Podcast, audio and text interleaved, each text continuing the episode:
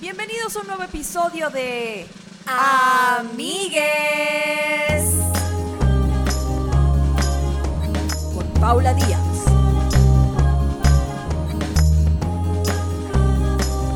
Y Castillo.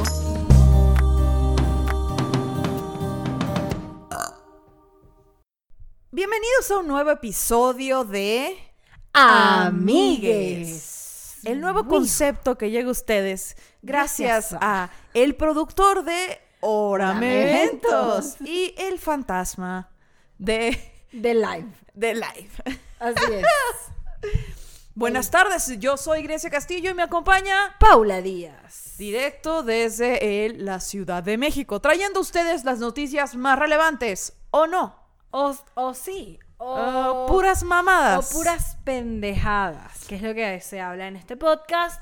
Amigues, el día de hoy eh, no quiero que Yo mi de- compu se meta en tu toma, así que Pero estoy así. Tenemos que hablarle a la gente. Ya hablamos de esto con nuestros amigos de, Pre- de Patreon, pero no hemos hablado de esto con nuestros amigos de YouTube. Qué estúpidas, güey. Qué estúpidas de, ¿De qué? que dejamos el live. Ah, claro, claro. Pero, pero ¿saben qué, Es que amigues? por momentos lo olvido. Como olvidas los osos. Ajá. Estoy mejor sin ellos. Yo no. Amigues, pero qué bueno que a pesar de que lo hicimos, a pesar de que no fue a propósito y que no lo anunciamos un coño, ustedes llegaron y nos vieron y se divirtieron con nosotras. Y tuvo un coñazo de views. O sea, te estoy Gracias, hablando que el video tenía como 200 personas conectadas. O sea, digo, gente que se topó con el live por casualidad, porque no se avisó. Y luego tuvo casi 1500 reproducciones. Así que no sé si por ahí pasaron el link, que si lo volvieron a ver, yo no sé, pero tiene un chingo de reproducciones. De cualquier forma, gracias. O sea, fue. Fuimos el burro que tocó la flauta, mana. Sí. Me encanta esa historia. ¿Cómo es esa? De- Dije sí, no tengo ni idea de lo que estás hablando. Yo sabía que no sabías. Sí, sí. Dije, sí, y luego dije, un momento, esta no me la sé. Fue un momento. ¿Cómo fue? Hombre, de esos pies descalzos, güey. Yo en el fondo dije, no, she doesn't know. O sea, que no sabe. Imagínate, esta es la historia de un burro que un día agarró una flauta con el hocico, porque no sé, agarró la flauta y sopló y sonó bonito. Y entonces es el burro que tocó la flauta, como que fue una pendejada que Fue salió una muy bien. casualidad, ya. Y yo todo el tiempo me pregunto si no soy ese burro que tocó la flauta, güey. Todo el tiempo. Siempre que tienes show sientes que eres el, bru- el, el burro de la flauta. Digo, a veces que me sale algo muy bien, digo, ¿y no será que soy el burro de la flauta? O sea, que me salió Es bien. medio impostor de tu parte eso. Siempre. Sí, no, hay que identificarlo. Episodio número uno de la segunda temporada, síndrome del impostor, amigas. Somos muy impostoras, pero seguimos adelante. Así es. Eh, nos hemos dado cuenta que en, en este podcast a la gente le gusta mucho hablar de las relaciones, le gusta mucho hablar de amor. Y les mama reclamar que porque no venimos preparadas nunca. ¿Y qué creen? Pues esta vez sí. No, no venimos tan preparadas, pero venimos a hablar de un tema, amigues, el día de hoy. Un tema que eh, surge a raíz de un artículo que encontré en Instagram. Eh, me lo pasaron por DM y dije, wow, qué interesante eh, artículo. Y se lo pasé a Grecia, le hablé de este artículo y ella se sintió directamente atacada. Personalmente atacada te sentiste cuando leí este artículo. Yo estoy así de. Aparezco en esta foto y no me gusta. Denunciar publicación. Así. El artículo se llama Nueve razones por las que el amor se ha complicado tanto para los millennials. Lo que significa que el tema de hoy, amigues, es. El amor de los millennials. Así es. ¡Chica!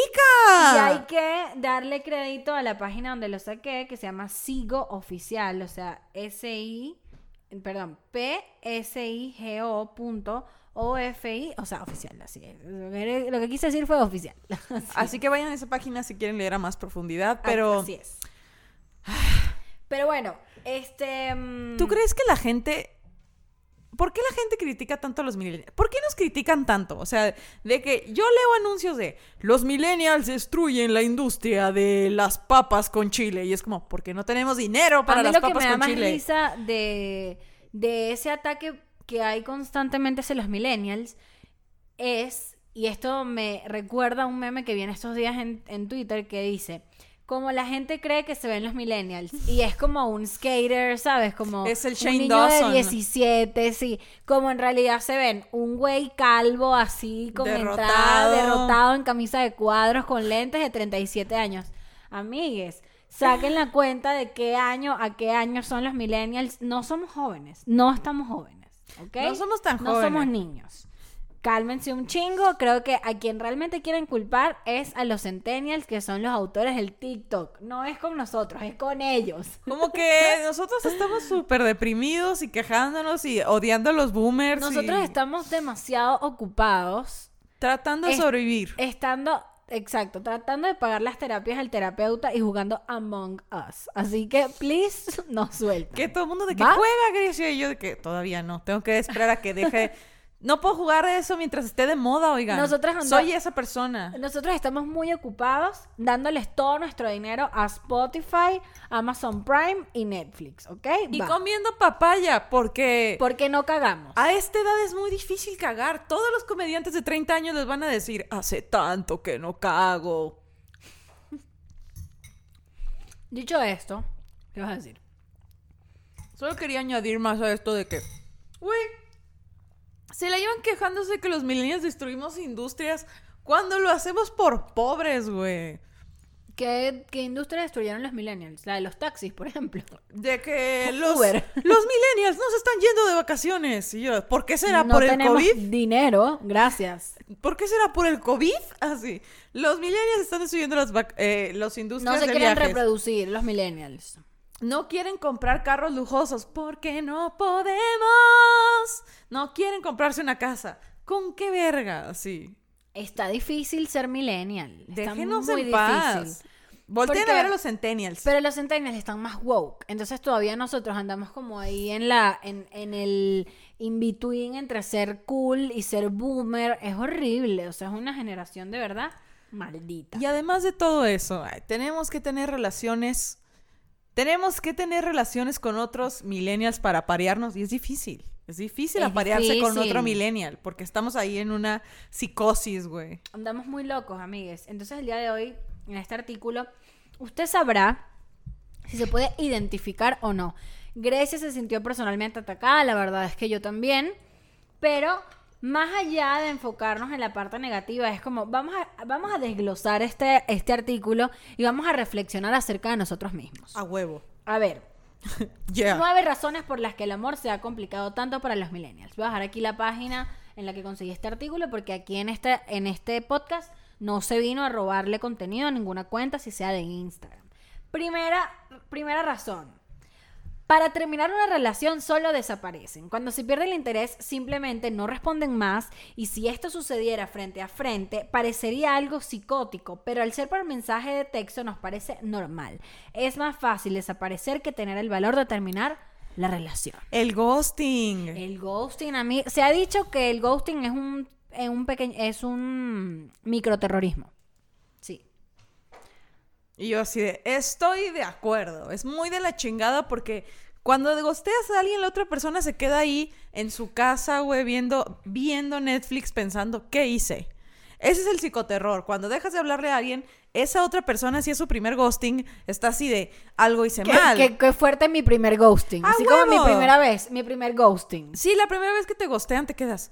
¿Qué Quedas dije? loco, quedas ¿Qué loco. hice? Tengo algo. Hay otra persona. Y ya cuarto ghosting. Ah, huevo, madre. ¿Te has dado cuenta que la primera vez que te gostearon, no sé si te pasó, pero quedas tocado unos sólidos seis meses? Sí, de al algo. borde de terapia, o sea, o cuidado y si no llegas a terapia por el primer ghosting, porque uno, además uno se obsesiona.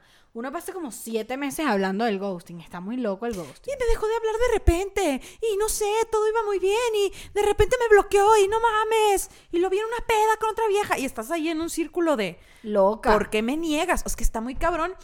Uno, uno ya tiene sus heridas y no sabe. Uno tiene. La carencia. uno tiene heridas. Lo que se te conoce como la, in- la, la, la infancia. La, sí, uno tiene sus heridas y no sabe, no las siente, porque anda en chinga, subiéndose al metrobús y así. Y de repente, un día, te echan chile en la herida. O sea, las, las cicatrices que tienes están ahí y obviamente no te las están tentando, no te duele, pero cuando te hacen algo que va a la cicatriz, a la verga, como el ghosting. Pero está bueno que digan, o sea, que estén general- generalizando en cuanto a que, o sea, se refiere a esto como algo que hacen todos los millennials. Y yo creo que sí. Yo creo que todos hemos gosteado sin querer. Yo he gosteado. Yo también. Yo he gosteado. Hola, soy Grecia y yo he gosteado. Hola, soy Paula Díaz. y yo he gosteado. Claro. Pero es que ah, incluso los amigos, ¿no? Como de, ay, qué hueva ya. Yo he gosteado. veo un ratito. Uy, yo he gosteado a muchos amigos. Está muy mal. No estoy orgullosa de esto, pero es como. No sé cómo explicarte que lo que me hace sentir es angustia. Es Mejor no te hablo más nunca. Como, eh, ay, Elizabeth, ya estás hablando otra vez de tu exnovio tóxico. Ay, ya. No, de que ahí estás, Elizabeth, queriendo enseñarme cómo se tiene que hablar, vivir, respirar y consumir alguna droga. No, gracias. Es de esas veces que le dices, oye, ahí vengo, voy al baño, y ya no contestas. Y sigues en línea. Yo soy eso sí. que, ahí vengo, voy a cagar, y nunca dejaste cagar. O sea, te ven en el Soriana y tú de que. Está muy mal hacer esto, pero también se entiende, ¿sabes? Pero es algo que. es algo que podemos hacer. O sea, nuestros parientes no podían gostear a alguien porque. O sea, nuestros parientes conocían No gente. tenían WhatsApp. Tenían, Qué que, hueva, tenían que encontrarse en la misa. La gente se encontraba en la misa y decía, desde hace una semana no sé nada de ti. Y lo ves en la misa y él así de, uy, mira, disculpa, estaba súper ocupado.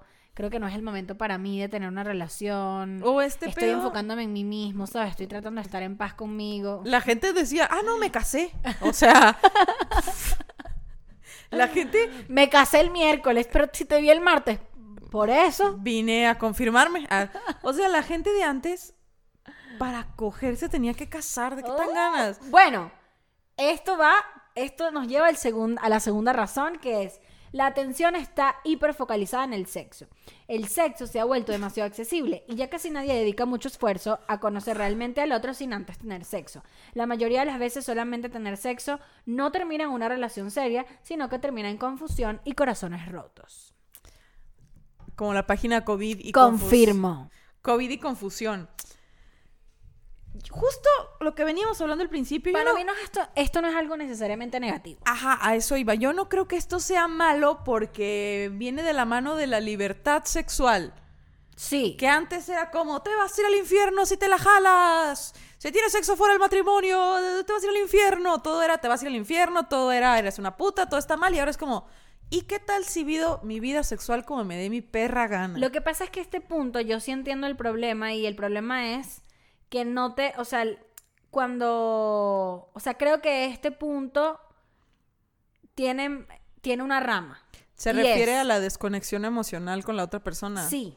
O sea, en cuanto a que hay, y también se tiene que ver mucho con la comunicación y la claridad. ¿Qué sucede? Cuando dos personas eh, basan su relación solamente en sexo y las dos personas están conscientes de que solamente es para eso, que mucha gente lo vea imposible, como que la gente no puede coger sin no quererse, sin no querer nada. Yo no, si la gente sí puede hacer eso. El tema es que los dos sepan que para eso van cuando una de las personas no es clara o no es 100% real con cómo se siente, es cuando pasa esto que es confuso y termina alguien con el corazón roto. Pero sí es cierto que muchas de las veces las personas que tienen, por ejemplo, un fuck buddy no saben nada de su fuck buddy, o sea, no saben a qué se dedica. Y yo así de, deberíamos saber, deberías saber cosas de la persona que te estás cogiendo. Pues sí. Hay, hay, hay, hay como dos Ahí lados. donde yo sí me pongo medio old school. Justo estaba pensando, esta, esto, tabadísima. DJ Grecia Castillo. Estaba pensando que no hay un precedente de estas cosas. O sea, nuestra mamá y nuestra abuela le pedimos pedir consejos sobre nuestros novios y no van a saber un chingo de cosas porque se casaron con el primer güey que tuvieron relaciones y ahí estuvo. Y nosotros estamos ahí investigando, culeando, oliendo, güey, oliendo la tierra, haciendo mapas en esto de la libertad sexual y nuestros hijos ya nos van a poder preguntar, mamá, me gusta un niño, pero solo me lo quiero coger y nosotros vamos a decir, póngase bien ese condón, mija. Asegúrese Claro. que no sea una crack house donde va a coger. Como que nosotros, nosotros estamos ahí, güey, somos los, somos el Darwin de la sexualidad. Somos el Cristóbal Colón de las relaciones yo, casuales. Lo odio, pero yes. Pero es el punto. Nosotros estamos construyendo estas reglas, estas Sí. experiencias. Yo creo que el enunciado de esta segunda razón, que es que, esta- que hipersexualizamos todo, siempre todo ha estado hipersexualizado. O sea, Amén. recordemos en los años 60 que para poder venderte un refresco tiene que estar una mujer en calzones. Sí, ok, va. Y esto viene de que Polly vio Mad Men. Y esto viene de que Poli vio Mad Men. O sea, yo estoy basando mi, mi- mi argumento en una serie de ficción. Pero que basada en vale. un muy buen contexto. Muy accurate. Pero bueno, creo que no. Lo que quería decir es, creo que la vaina no va por hipersexualización, sino desconexión emocional del sexo, que recordemos que el hecho de que estés solo cogiendo con alguien no quiere decir que te estás desconectando emocionalmente de esa persona. Puedes no querer que esa persona sea tu novio o tu pareja estable, pero puedes tenerle aprecio y puedes saber eh, a qué se dedica, cuál es su signo, dónde vive, Qué ¿no? raro coger con alguien que no te cae bien, güey. Eso Que pasa. te dé unas cantidades de queso así de que... Y te cae horrible. Y luego lo oyes ahí oyendo Mago de Oz y... Eso lo vemos. Eh, Odio lo- eso. ¿Sabes qué odio yo? Melendi. ¿Qué es eso? Un tipo, un español pavosísimo, cursísimo. ¿Qué haces? O sea, debe haber Es como... disculpa, si tú y yo estamos teniendo algo y tú escuchas Melendi, se acabó esto. Yo, sí, Lo yo siento. siento. yo siento que si estoy a punto de cogerme así, ¿a quién te dan ganas? Chris Evans. Y me dice, voy a poner música. Y pone fiesta pagana. Vete de mi casa. Te vas. Vete de mi casa. Y veo yo saliendo a Chris Evans, ¿sabes? ¿Tú Y yo, que- Chris, pero no te vayas. Y él, y que lo siento, Poli, puse fiesta pagana. Con sus chichis de fuera. Tal vez le diría, podemos coger sin música. El otro día, bueno, Cristian. Cristian Evans. Chris Evans. Mira, tercero. Esta me gusta porque esta es muy real. A ver. Los millennials están en la competencia de ser al que menos le importa. Ay, parece, parece que entre más interés demuestra una persona, la otra intenta huir en lugar de sentirse halagada. Esto provoca un miedo extremo a dejar las emociones expuestas.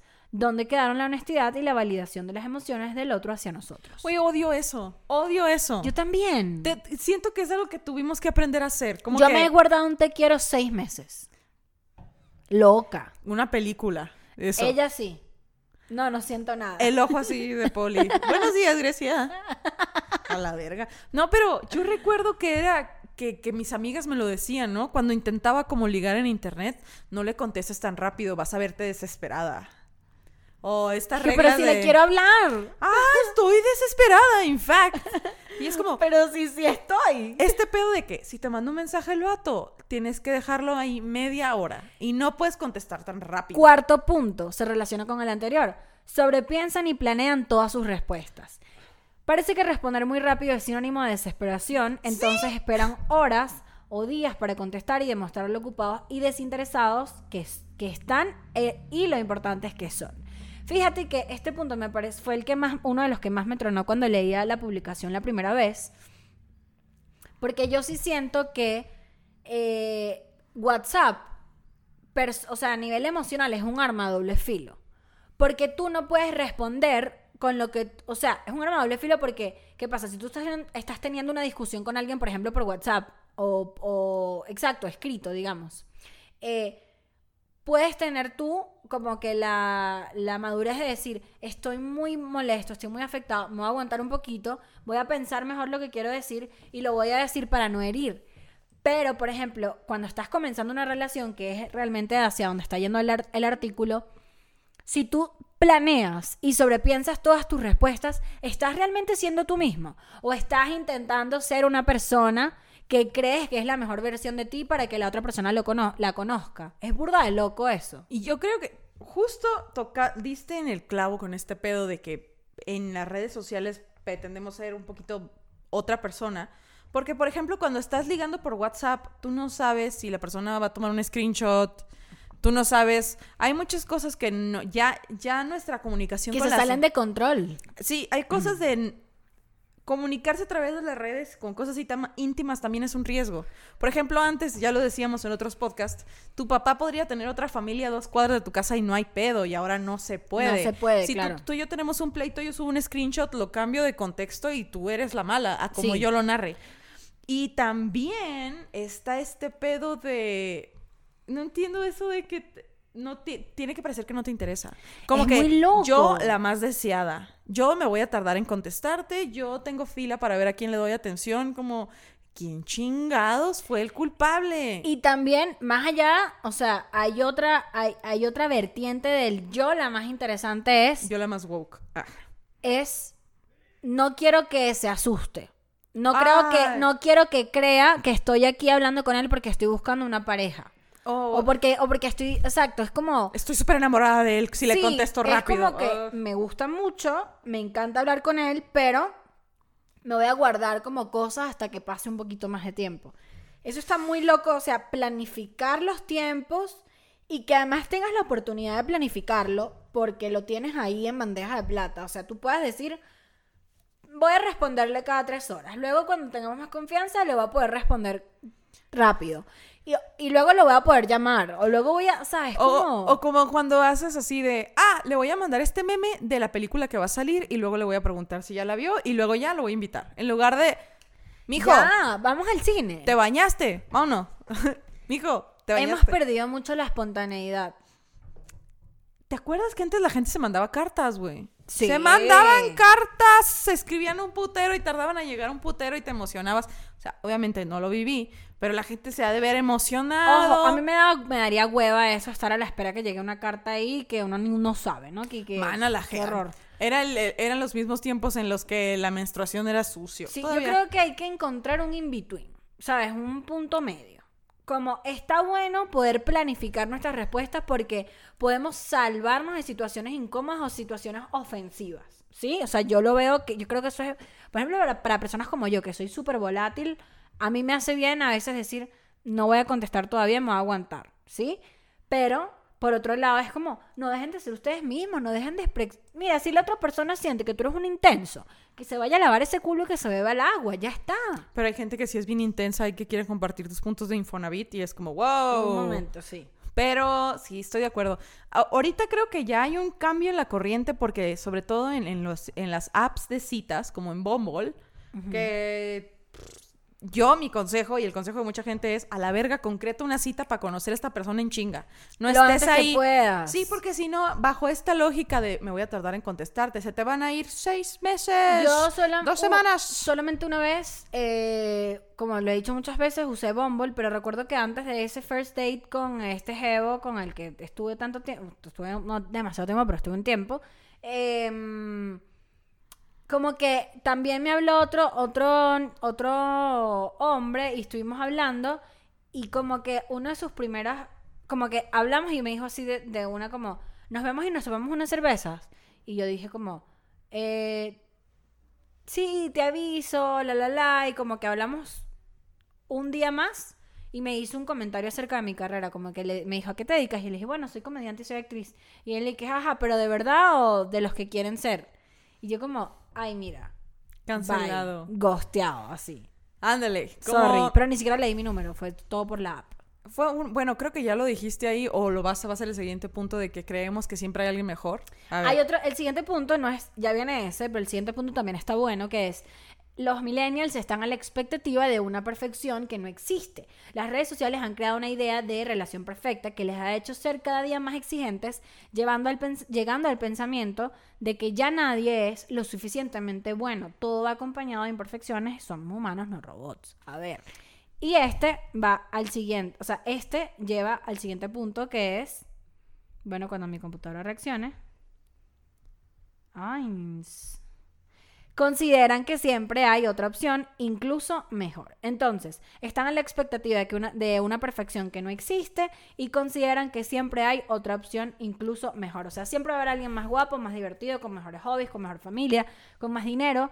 E incluso al estar dentro de la relación, sigues pensando, ¿será que hay alguien más? ¿Será que yo estoy aquí perdiendo mi tiempo? Eso está muy loco. Ay, qué fuerte, pero creo que es. Es la. Cuando se va la, la. Cuando se aleja el mar y vuelve en forma de una ola bien cabrona. Siento que es eso. Siento que es una consecuencia de justo la vida que vivieron nuestros abuelitos, nuestros papás, de, ah, la primera persona que tengo ya me voy a casar y ya. Y ahí están tus papás con un divorcio horroroso.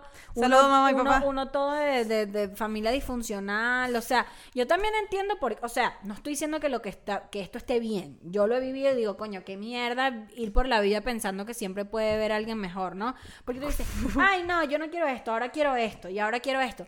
También no sientes que es un poco que va de la mano con que los millennials estamos muy conscientes que estamos en constante cambio. Y que tal vez la pareja que ahorita te funciona y el tipo de persona que está acompañándote, tal vez en seis meses ya tú no eres la misma persona y ya no quieres compartir tu vida con esa persona que te funcionaba hace seis meses. Es culero, es coño su madre, pero es, real- es una realidad. En general, toda nuestra vida como millennials hemos tenido muchas opciones. Incluso, tú ves un pantalón en la H&M y dices, ay, no lo voy a comprar porque igual lo encuentro en otra parte más barato. O sea, en todo, en todo en nuestras vidas sabemos que hay muchas opciones Sí. y que tienes que ver todo y luego elegir. Creo que eso también tiene que ver. Y con las personas, pues, por un lado es una herramienta en la que te tienes que recargar y te empodera de decir, ¿sabes qué? Sobre todo la gente que, que- que viene de entornos violentos y que tiene relaciones violentas. Hay gente que, las razones, mucha gente que está en una relación bien violenta y bien fea, no sale porque dice, ¿quién me va a querer? No hay nadie allá afuera para mí. Claro. Y la, la mentalidad millennial dice, ¿qué crees, chica? ¿Qué crees? Hay un chingo de gente allá afuera, hay más vergas que estrellas, decíamos en esta casa. Yo soy fan de hay más vergas que estrellas. Yo sí creo que cada persona cumple un ciclo eh, en tu vida, o sea, digo amorosamente. Y yo sí creo que va a llegar un punto en el que simplemente vas a conseguir a alguien que, con quien sí te vas a sentir a gusto y con esa persona estarás un chingo de tiempo hasta que ya no te funcione más. Y Porque- eso puede ser a los 60 años y ya te quedas tú solo. Ajá. Porque nosotros, nosotros estamos explorando apenas la posibilidad de, güey, estar solo está bien. También estamos explorando la posibilidad del cambio. O sea, venimos de una sociedad Y yo demasiado de, resistente. creo que es tu Sagitario proyectándose, pero go on. O sea, venimos de una sociedad muy resistente al cambio. El boomer es muy resistente al cambio. Al boomer no le gusta cambiar. Al boomer le molesta cambiarse de trabajo. O sea, el boomer puede pasar... qui- ¿cuándo, qué, ¿Qué persona conoces tú de nuestra edad que tenga más de 5 años en una empresa? Uy, nadie. Ajá. Y nuestros papás tenían 15, 20 años en una empresa. Se jubilaban en una empresa. Mis papás se van a jubilar de ser profesores. Ajá. Y yo no entiendo así. En mi mente no cabe como, ¿cómo no te dio pánico? ¿Cómo no quisiste salir corriendo a los 10 años de estar ahí la gente que, morros? que tiene un carro, o sea, que tiene el mismo carro, los abuelitos, que tenían el mismo carro, o sea, no, es que mi abuelo tiene un Malibu de los 70. O sea, y es como, ¿por qué si es el 2000 tantos? No, porque siempre le gustó su carro y no lo cambió. O sea, es como el mismo pedo del- de la mudanza. Para allá vamos nosotros, güey. O sea, nosotros estamos constantemente mudándonos. Ay, este depa, bien, me funciona. Y ahora me quiero mudar a uno más grande. Y ahora, ¿sabes? Como que, obviamente sí es mi, mi Sagitario proyectándose. Pero también creo que nosotros estamos en este pedo de... Se vale. Tenemos- No soy la misma de hace un año. Tenemos muchas facilidades que no tienen nuestros papás. O sea, Ojo, también estamos hablando muchísimo del privilegio. Se sabe, se entiende. Sabe. ¡Oli! Nosotros en el privilegio. ¡Oli! El privilegio no es malo, es cómo lo usas. Tenemos nosotras, aparte de que la facilidad de movernos, porque no tenemos hijos. Ajá, ¡Pam, pero... pam, pam! Porque elegimos no tenerlos, porque cogemos y no tenemos hijos. Él- ah, pero la relación millennial también va por ahí. O sea, cada vez que una- un amigo mío sal, o una amiga mía sale embarazada, es como. ¡Ay, no! y- y- no, pero, pero- pero está el primero el pánico de. Y. ¿Lo vas a abortar? sí. Y después que, no, amiga, yo lo quería. Y yo, ah, va, va, va, va, qué bueno. ¡Felicidades! Nuestra, o sea, nuestras mamás eran de que voy a tener un bebé, qué bueno. Y nosotras de que un bebé es una piedra en tu espalda. Yo no te voy a mentir, o sea, yo cuando veo a mis amigas felices con sus embarazos, soy la más feliz del mundo, o sea, soy la de felicidades, amiga, qué felicidad, qué lindo, qué... Pero, pero por dentro lo primero que pienso es, Val- momento, valiste verga. Karin, valiste verga, Karin. Ahora tienes que comprar leche. Ahora ya no puedes despertarte a las 11 de la mañana a desayunar chetos y volverte a dormir. ¿Cómo? Somos libres, pero porque no tenemos nada. O sea, como. La de- generación del desapego, lo hemos hablado. La generación del desapego y las suscripciones. Pero ¿cómo mueves? Fíjate cómo en la, en la construcción social, ¿cómo mueves una pieza y todo lo demás se cambia? No inten- intenté hablar Pero raro, fue como pero no me andaluz, fue como andaluz. Y o no sea, sí fue salió. español, pero fue como andaluz porque te comiste las heces. Sí, porque en esta casa las heces son un tema. Pero, pero es eso, como primero la idea de que las mujeres podemos ser independientes y las mujeres no podemos tener hijos va de la mano con, uy, güey, ya tengo opciones. O sea, antes era, yo como mujer no me puedo mantener sola o es muy difícil, necesito a alguien que me provea para cerrar el trato, tengo hijos. Voy al siguiente punto que va por ahí. Y es, los millennials son realmente felices estando solos. El amor propio y las metas personales los han llevado a sentirse tan cómodos consigo mismos que pueden ya no estar dispuestos a incluir una relación en su estilo de vida. Si el amor es tan complicado, ¿por qué querríamos complicarnos la vida? Pues, amiga, sí.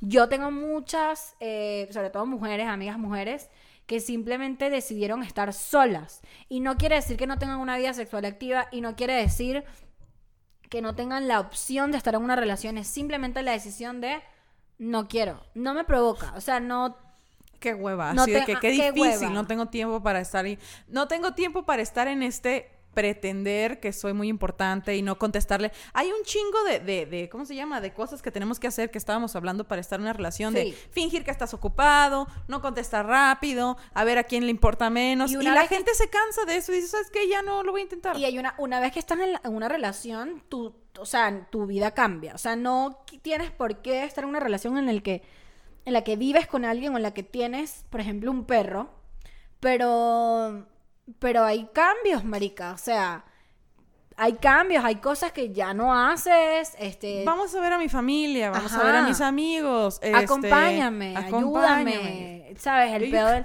Yo con pe- hueva sí, ay. el pedo de los gastos, o sea, sí se entiende la gente que decide no estar en una relación. Y todavía mi la polyboomer, la polyboomer que hay en mí, a de veces cuando- Venezuela, la poli Ajá, venezolana. la pe- poli que se quedó en Venezuela, se cuestiona la gente que está sola de si es, si es una decisión o, o, es- o tienen que ir a terapia, o están heridos. No, yo creo que sí. Es, es- yo lo veo como de, es muy cómodo estar solo. Muy cómodo. A mí me gusta un chingo viajar sola. Porque estoy sola y estoy Sí. en mi caldo de cultivo, oyendo mis pensamientos, así de que, no sé, tarareando canciones en mi cabeza. Yo me planeo ir, yo salgo al parque a caminar sola y es como, ah, también es refrescante estar solo y me da risa, me da risa pensar, ¿qué diría mi abuela si voy y le pregunto, abuela, ¿tú qué hacías como self-care? What? Así. Y mi abuela de que tenía 14 hijos que amamantar. No, o sea, No tenía tiempo. nuestros, ni espacio. nuestra familia está muy ocupada sobreviviendo y no tiene tiempo de vivir cosas que ahorita son para, importantes como nosotros, como para nosotros, como ir a terapia, el amor propio, hacernos Sí. metas. Antes la gente tenía que sobrevivir y ya. Yo creo en lo personal que a mí sí me cuesta mucho estar sola. O sea, si yo reviso como que mis, mis eh, tiempos y mis tiempos de relación, es como que en verdad no he estado sola demasiado tiempo. Yet, me puedo identificar con muchas cosas de este artículo en cuanto a que creo que en las formas de nuestras relaciones, sin duda, son distintas a las de antes. Uf. O sea, sabes que si tienes una relación ahorita hay mucho pedo de espacio, hay mucho pedo de esta es tu casa, esta es la mía, yo voy a salir con mis amigas, tú vas a salir con tus amigos. No, o sea, aquí no hay aquí no hay un compromiso que no sea negociado previamente, ¿sabes? Depender de alguien es muy cabrón. Depender de alguien, y yo lo vi en terapia, que no es lo mismo, depender no es lo mismo que ayudarse. Y hay gente que nunca, hay gente que Que batalla no ve la- mucho. no ve la diferencia. Ajá, hay gente que, que batalla mucho recibiendo ayuda porque luego, si dependes de alguien, te puede negar cosas. Y ahorita nadie quiere que le nieguen cosas. O sea, Entonces ¿cómo- es mejor no pedir cosas y no esperar cosas, que es lo que mucha gente hace. Como, ¿por qué si luego me vas a exigir? Sí. Y es como, ¿y si no te lo quiero dar, qué? No, no me des nada, no te contesto los mensajes, como que muy individuales. Super millennial. Porque, ¿para qué? Si yo tengo mi dinero y yo tengo mi casa y yo tengo mis cosas, ¿por qué chingados alguien me va a negar algo? Sí. Y entonces una relación es difícil desde donde tienes todo y tienes, viene otra persona y se empiezan a revolver nuestros mundos y ahora es la otra persona diciendo, oye, me da toque que no acomodes bien los trastes. Y, ay, la otra, y tienes que ceder terreno, decir, ah, bueno, yo Está sí. bien. O, oye, eh, cuando barras, eh, sácalo luego, luego porque se mancha el piso. Ah, está bien. Y es muy de hueva. Está hablando de mí, Estamos hablando de nosotras dos. no como- de novios. No de novios. Es, pero es un ejemplo de que la otra persona también tiene necesidades y tú tienes que ser respetuoso con ellas. Pero al final son acuerdos. O sea, ese es mi punto. Como que yo creo que la clave en para la gente que tal vez vi- está viendo esto y dice, no mames, yo sí amo estar solo, pero me acabo de dar cuenta que no tengo una relación porque siento que hay un chingo de cosas que tengo que entregar. Y es como, no, no tienes que entregar nada. O sea, de hecho no tienes que entregar nada. O sea, realmente todo lo que tú das en una relación y que a ti te dan de vuelta, no debería ser algo que tú pides. Como que tenemos que lidiar con muchos pedos de la generación pasada. De y los, expectativas locas. muchos pedos que, que traemos en la mente y los que están surgiendo y estamos muy confundidos y es como... ¿Le doy un beso negro o no? ¿La invito a mi casa? Si se queda a dormir, le tengo que poner un cepillo, pero que no entienda que puede vivir aquí. O sea, es todo Habla- ese pedo de... ¡ah! También, también, también la gente está tan chimba y la gente está tan coño de madre últimamente. Cuando alguien tiene un detalle, es como, ya se quiere casar conmigo. Y es y que no, tú solo tienes modales, ¿va? Ok. Pero porque la gente antes se quería casarlo luego, güey. No, y porque la gente está pasada de coño su madre. La gente no quiere servir para nada. Entonces, cuando alguien medio sirve, tú dices, ya, o sea, me ama. Y tú, no, solamente es buena gente, ya está. Está loco por mí, ¿viste cómo me dio el desayuno? Y uno de qué. Eh, pues tú ayer le diste el culo. Lo normal es que vaya y te invite un sándwich. sí, estamos de que, sí, cierto, el estándar es muy bajo. Hay veces que es- hay veces que la gente te trata de la verga y es como que, ah, es que así es. Y no te enojas porque, No. porque pasa y luego que lo haces consciente. Es como, hijo de tu puta madre, cogimos y no eres para invitarme una pizza. No, y no, no. eres para preguntarme el otro día, ¿cómo, ¿Cómo estás? ¿Cómo amaneciste? ¿Quieres un suero?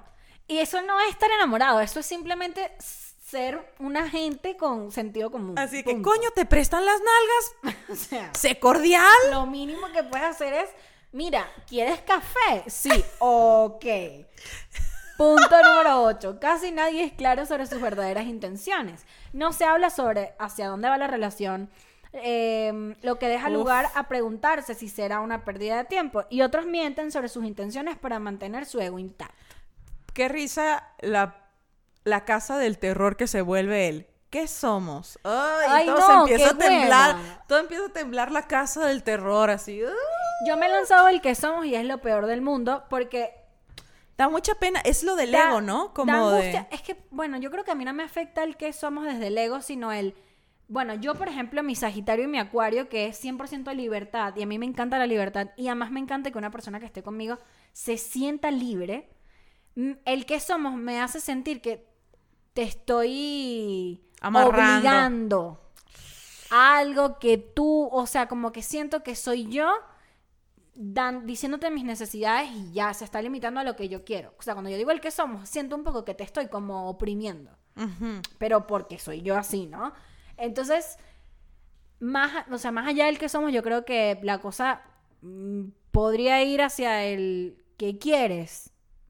¿Qué quiero yo? Nos encontramos en el Sí, medio, estamos hueva- en lo mismo. Qué hueva que todo el mundo tiene que tener esta conversación porque entras a una relación y no tienes puta idea de nada. O sea, una persona puede estar siendo amable porque quiere coger y la otra persona ya está pensando en de qué color van a ser los manteles. O Está sea, bueno hablar y, tam- y tampoco me parece que los millennials estamos bien locos porque nos encanta la claridad, pero cuando nos hablan claros y que disculpa, me estás ofendiendo con tu verdad y es como pues ya ¿Qué va y Qué entonces raro que se, qué raro que se vea mal que estés enamorado y que te guste alguien. Como que estoy enamorado de ti, quiero tener algo, ¿no? Y la gente, wow, wow, wow, wow, wow.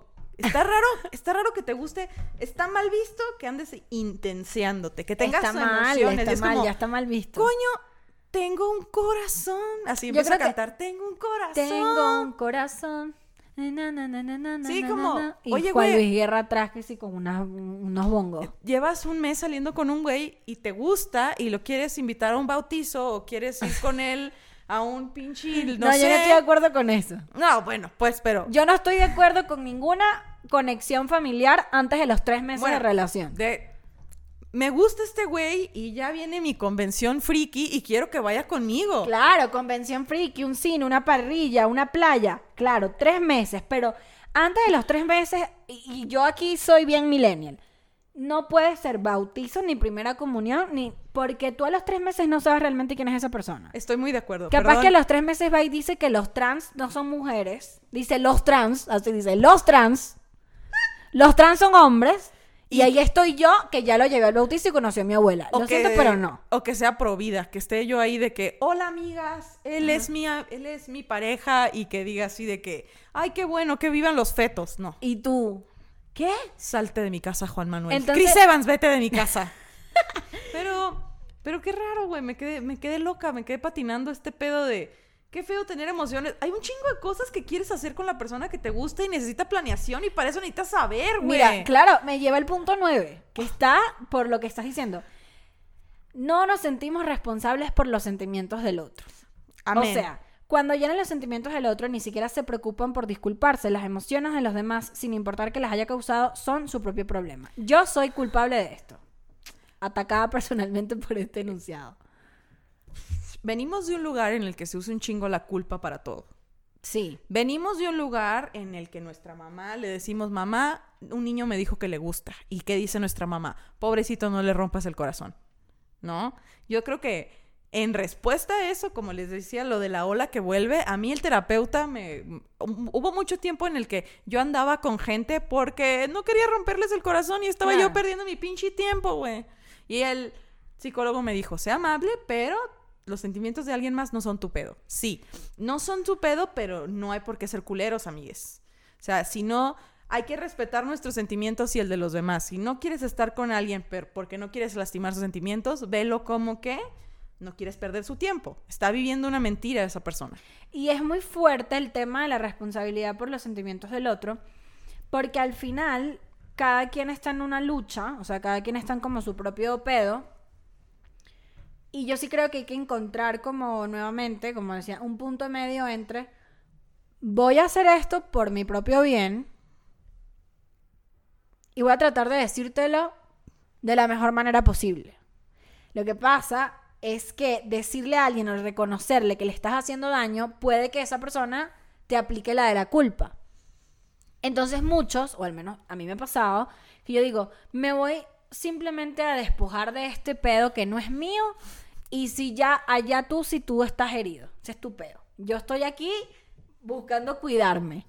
Sí, ni modo, es lo que tuvimos que aprender a hacer, pero sí hay muchos mecanismos de culpa, güey. ¿De qué más? De, es que yo te quiero y me vas a, voy a suicidar si te vas. ¡Wow! No es mi pedo. O sea, en esos casos sí hay que entender que no es nuestro pedo. Son estrategias de manipulación.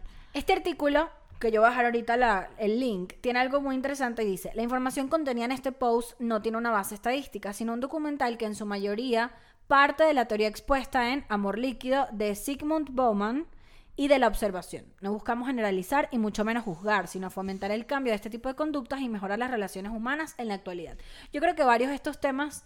Eh, como todo en la vida, no son como cosas absolutas, ¿no? O sea, hay como que ver qué cosa podemos interpretar, que es algo negativo, para nosotros y que otras cosas no son, no son algo, no son cosas negativas. Yo así de, miren, dice ahí que no está basado en una fuente real, pero a mí me atacó de verdad. A, mí, me ataca, a mí me... me... ladró en la cara y me la mordió. A mí me echó agua, así como, ¿sabes? Cuando alguien te sorprende te dice, eh, y te echa un atomizador encima. Así yo así quedé loca. Así estaba yo agarrando el cuello de, ¡suéltame! ¡Ah! Quedé loca. Este, pero bueno, amigues, este fue el artículo que nos despelucó a la Grecia y a mí Gracias por decir la Grecia. Y espero que, ustedes hayan aprendido de esto, que qué les parece, déjenos su comentario. ¿Cuál fue el punto que les atacó directamente, que les echó agua en la cara? Quiero saber. ¿Cuál punto atacó directo sus puntos de vida? ¿Cuál los mandó al mundo de las sombras? A mí me hizo reflexionar. Eso siempre es importante. Ah, sí, a mí me hizo ver la vida de mis ancestros, de que, verga, yo tengo todas estas libertades que mi mi abuela jamás podría. Mi, mi abuela will, never. Her pussy will never. Never. Así, que tengo un chingo de pedos inventados que vienen del privilegio de poder coger con quien yo quiera. Así es. Y de, mantenerme sola. Pero pueden llevar esta reflexión a donde ustedes quieran y al final. Así es. Coméntenos qué piensan. Esto fue traído ustedes por el fantasma, mi acento andaluz malo y Órame Eventos. Que vamos a estar por allá muy pronto, así que estén pendientes. Ya saben, si quieren más contenido, suscríbanse al Patreon. Todas las semanas tenemos contenido exclusivo que no, no tienen ni idea de lo que se están perdiendo. O sea, tenemos episodios increíbles. Hicimos un rincón lingüístico esta semana hablando del lenguaje inclusivo, por cierto. Y nada, los queremos mucho. Ella es Grecia, yo soy Poli y esto fue amigues.